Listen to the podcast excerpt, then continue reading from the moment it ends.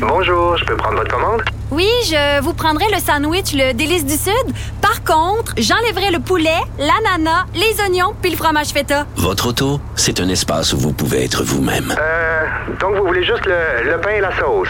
Oui, monsieur. Elle mérite d'être bien protégée. Et vous méritez d'être bien accompagné. Trouvez la protection la mieux adaptée à votre auto avec Desjardins Assurance et obtenez une soumission en quelques clics sur desjardins.com.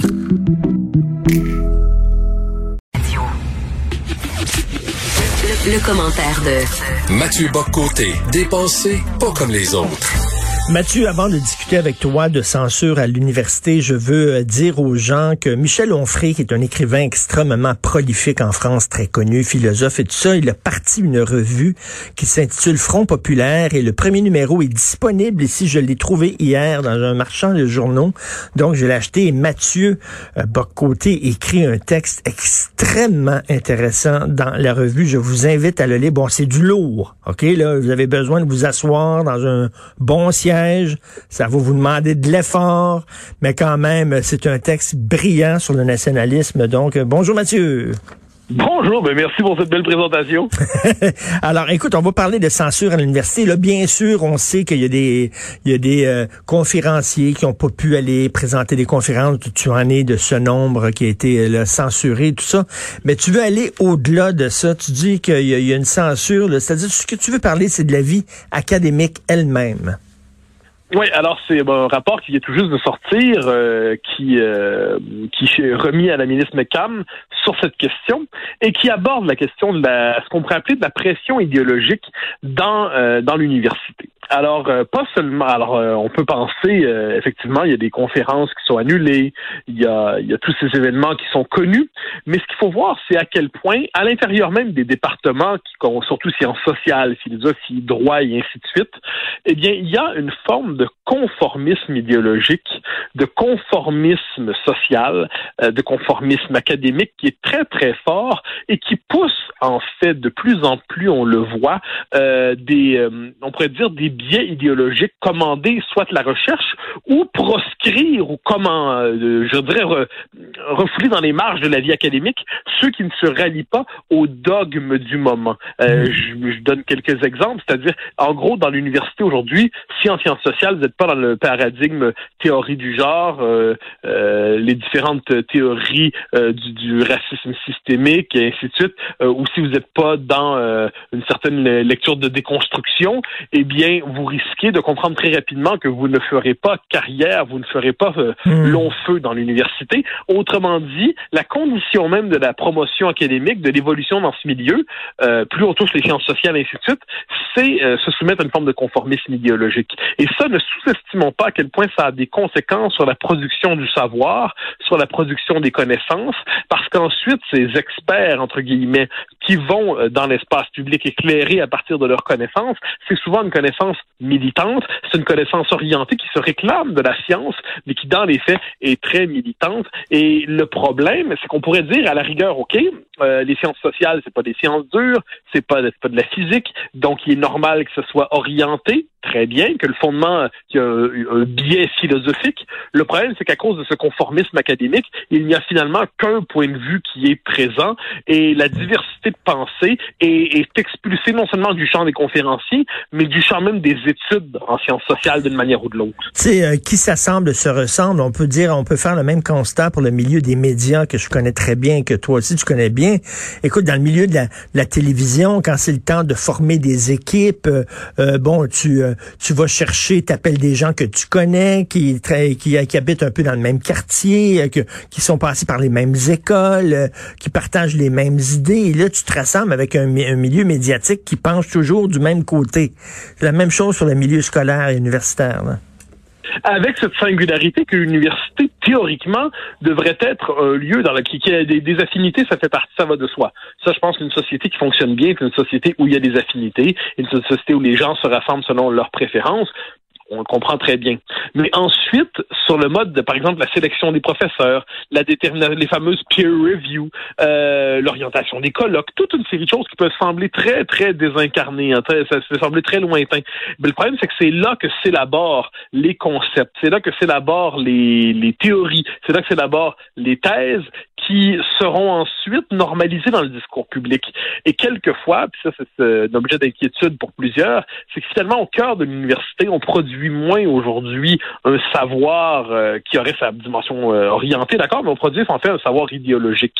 Et pour ça, me semble-t-il, il faut s'inquiéter justement de ce conformisme académique, de la méthode de sélection des professeurs. Il faut se demander si dans, dans quelle mesure le mode de sélection des professeurs en ce moment permet la reproduction de petites coteries qui mmh. privatisent l'institution, en effet, qui s'approprient une institution publique au service de leur petite fraternité idéologique. Euh, je pense que la question de l'université, autrement dit, est aujourd'hui une des plus importantes qui soit, parce que euh, c'est la c'est le lieu qui, est consacré au savoir. Or, si le lieu consacré au savoir est un lieu qui ne croit plus au savoir dans sa définition classique, eh bien, on a un problème. Je pense qu'il est temps qu'on s'intéresse véritablement à l'université au sens large. Et, un des résultats, c'est que, écoute, il y a des recherches qui ne se font pas. Par exemple, si euh, tu étudies, euh, euh, en, je sais pas, en sciences humaines, en psychologie, et tu es au niveau de la maîtrise ou du doctorat, et ta recherche, ben toi, tu veux savoir, par exemple, le nombre de transgenres qui ont finalement euh, regretté d'avoir changé de sexe et qui sont revenus à leur sexe original. Tu veux faire une étude là-dessus, sans idée préconçue, juste pour, pour avoir des données, ben, elle sera jamais acceptée, cette étude-là. Jamais. Ouais, en fait, euh, on pourrait multiplier les, les, exemples en la matière. Et c'est à ce moment-là qu'il y a ce qu'on pourrait appeler des interdits idéologiques. Moi, je, qualifie quelquefois l'université de ce point de vue, c'est euh, il y a des autorités cléricales. Hein, C'est-à-dire autrefois, le savoir devait recevoir euh, l'imprimatur euh, du, diocèse. Il fallait que les autorités cléricales du moment, que les autorités morales légitimes disent cette recherche est bien, cette recherche est autorisée, cette recherche ne l'est pas. À certains égards, on, vient de basculer à nouveau, enfin on vient depuis une trentaine d'années, l'université s'est progressivement réalignée vers, vers cette espèce de nouvelle manière de fonctionner et ça ne fait que se radicaliser. Et de ce point de vue, je, alors ça, ça se décrète pas comme ça, mais il est bien que des voix de l'université, de l'intérieur de l'université s'en inquiètent.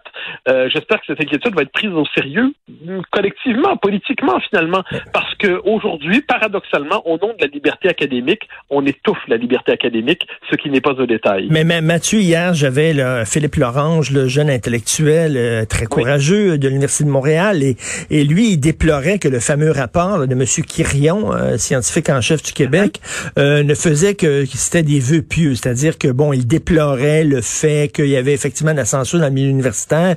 Il demandait au gouvernement de réitérer l'importance du débat euh, dans nos institutions d'enseignement supérieur, mais ça allait pas plus loin. Est-ce qu'on devrait employer la manière forte? Je pense que c'est Doug Ford qui a dit aux universités, si vous voulez avoir une subvention, vous êtes mieux nous prouver que vous protégez concrètement et activement la liberté d'expression sur vos campus sinon vous n'aurez pas d'argent. Est-ce qu'on devrait, on est rendu là? Je, pense que Doug Ford lui-même aussi paradoxalement aborde la question de manière assez superficielle. C'est-à-dire, il s'intéresse à la question des globalement, pas seulement, mais c'est la question, c'est des conférenciers, c'est la liberté d'expression sur les campus hein, qui est bon. Euh, dans quelle mesure on va être capable de poser la question, par exemple, euh, de, la, de, la, de, part cachée, appelons ça, de l'évaluation par les pairs? Dans quelle mesure on va être capable de se demander euh, si le financement de certaines recherches relève davantage de l'idéologie que du savoir? Dans quelle mesure on va être capable de diversifier les points de vue sur le mode institutionnel dans l'université? Euh, il y a quelques années, euh, c'est quoi, il était autour de 2000, entre 2012 et 2014, de mémoire, je le dis avec une part d'imprécision, euh, il y avait eu la volonté de créer un institut des chaires de recherche sur le Québec dans l'université parce que trop longtemps, l'objet avait été négligé. Euh, l'objet Québec était presque absent de l'université québécoise. Et euh, plusieurs chercheurs et universitaires s'étaient mobilisés contre la création. C'est quand même pas mal. C'est assez, des postes manquent dans ce milieu-là, mais s'étaient mobilisés contre la création de ces, ces chaires. Pourquoi? Parce qu'ils craignaient l'apparition d'un point de vue nationaliste dans l'université. Donc, on était, autrement dit, euh, c'est un milieu qui a peur de, de, de la possibilité qu'on pense autrement que selon les codes requis. De ce point de vue, nous ne sommes pas loin du catéchisme, nous ne sommes pas loin des autorités morales, nous ne sommes pas loin des autorités religieuses. Mais Mathieu, en terminant, je te pose une question personnelle. Tu as enseigné, toi? Oui, comme chargé de cours. Comme chargé de cours, mais en sociaux, c'est ça? Euh, oui, oui, mais c'est alors bon. Moi, je, pour, pour, différentes raisons, je reviendrai pas sur mon parcours biographique euh, dans le détail, mais je j'ai compris que l'essentiel de ma vie se passerait à l'extérieur. Okay, mais, mais, mais je, je, te fais, je te pose seulement la question parce qu'on connaît que tu es un homme d'opinion là. Je veux dire vraiment, euh, est-ce que tu pouvais faire abstraction de tes opinions totalement lorsque tu enseignais puis t'enseignais, ah, euh, t'enseignais ta matière de façon tout à fait objective sans que ton jupon dépense? Je me faisais, je me faisais un devoir, je me faisais un devoir. Ensuite, nul n'est parfait, mais de ne jamais transformer mon ma salle de classe en euh, en lieu de propagande. C'est-à-dire mon, cours ne servait pas à promouvoir une thèse ou une autre. Quand je présentais des thèses avec lesquelles j'étais en désaccord, j'essayais de les présenter de la manière la plus convaincante qui soit. Et je disais souvent à mes étudiants, euh, si vous voulez parler de, de, de politique ou d'autre chose, c'est après le cours. C'est pas pendant le cours. Le cours, euh, c'est pas, je ne suis pas au service de mes propres euh, idées. je, je présente. Ensuite, on est des êtres humains, on n'est pas des robots, donc je devine qu'il y a toujours des biais implicites, très bien. Mais je me suis toujours fait un devoir. Encore une fois, reste à voir si j'étais à la hauteur de mes idéaux, de ne jamais endoctriner dans ma salle de classe, de toujours considérer que la salle de classe ne m'appartenait pas et que le savoir n'était pas simplement une manière de masquer de l'idéologie. Donc, quand je parlais de Pierre Elliott Trudeau, mmh. par exemple, en sociologie du Québec, j'en parlais, j'essayais de rendre Trudeau convaincant.